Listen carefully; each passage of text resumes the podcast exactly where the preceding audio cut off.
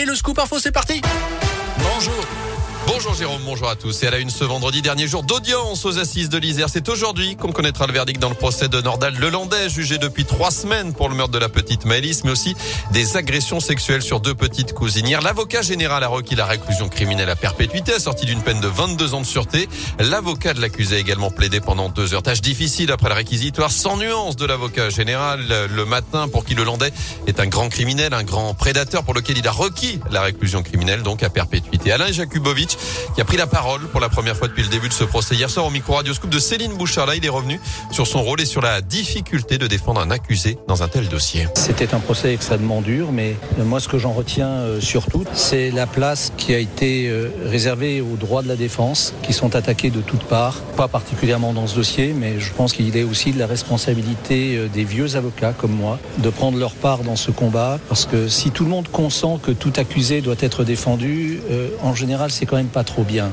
et que on se dit que finalement un avocat commis d'office et c'est pas du tout péjoratif parce qu'ils font un travail merveilleux mais je crois qu'il est important aussi que des avocats quittent le confort de leur cabinet pour euh, venir effectivement se coller à la réalité de ce qu'il y a de plus dur c'est-à-dire d'assister un homme qui est accusé des faits les plus graves et qui les a commis. Et l'audience doit reprendre dans une demi-heure avec les derniers mots accordés à l'accusé. C'est ensuite les jurés qui vont se retirer pour délibérer. Le verdict est attendu dans la journée.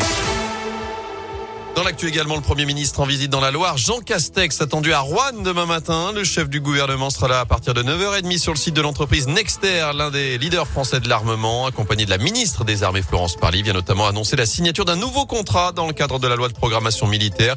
Il se rendra ensuite au lycée agricole de Rouen-Chervé à Péreux pour rencontrer des jeunes qui participent au service national universel. Le centre de vaccination et dépistage situé au Scarabée à Riorges fermera ses portes demain soir. La demande n'est pas assez élevée désormais selon la préfecture. L'offre en médecine de ville suffit actuellement. Avis aux amateurs de chocolat. Le chocolatier C'est moi de Sorbier propose ses invendus des fêtes de fin d'année. Ça se passe sur l'appli anti-gaspi Too Good To Go. En tout, presque 4 tonnes de chocolat vous attendrez. Parti en 3700 paniers d'un kilo. Il s'agit d'un surstock de production à Noël, comme l'opération avait été menée aussi à Pâques en mai dernier. Jean-Pierre Dubost est le directeur de C'est moi à Sorbier. On a toujours un petit surstock en fin de saison, donc on essaie d'en faire profiter les consommateurs via des opérations anti-gaspillage. C'est une opération avec euh, Too Good To Go qui a bien fonctionné sur la saison de Pâques, donc on renouvelle sur la saison de Noël. Alors on retrouve des bonbons euh, moulés en chocolat avec intérieur praliné. Il y a un mélange de plusieurs euh, parfums, c'est-à-dire chocolat lait, chocolat noir. Et si on a un petit peu de chance, on peut avoir des chocolats blancs. Mais ça dépend du mélange qui est fait. Le but c'est de réduire en fait euh, les produits à mettre à la benne, hein, à mettre au rebut, clairement. C'est d'éviter ça et du coup en faire profiter en fait les consommateurs via des prix qui restent attractifs bien sûr. Et notez que le paquet d'un kilo est vendu 3,99 euros. C'est trois fois moins cher qu'en temps normal. Et ça se passe pendant encore deux semaines. Il faut d'abord réserver son panier sur Too Good To Go avant de venir le récupérer à l'usine de Sorbier. Foot, coup d'envoi de la 25e journée de Ligue 1. Ce soir, Lille reçoit Metz, actuel 19e et relégable. Un petit point derrière les Verts au classement. Ce sera à partir de 21h.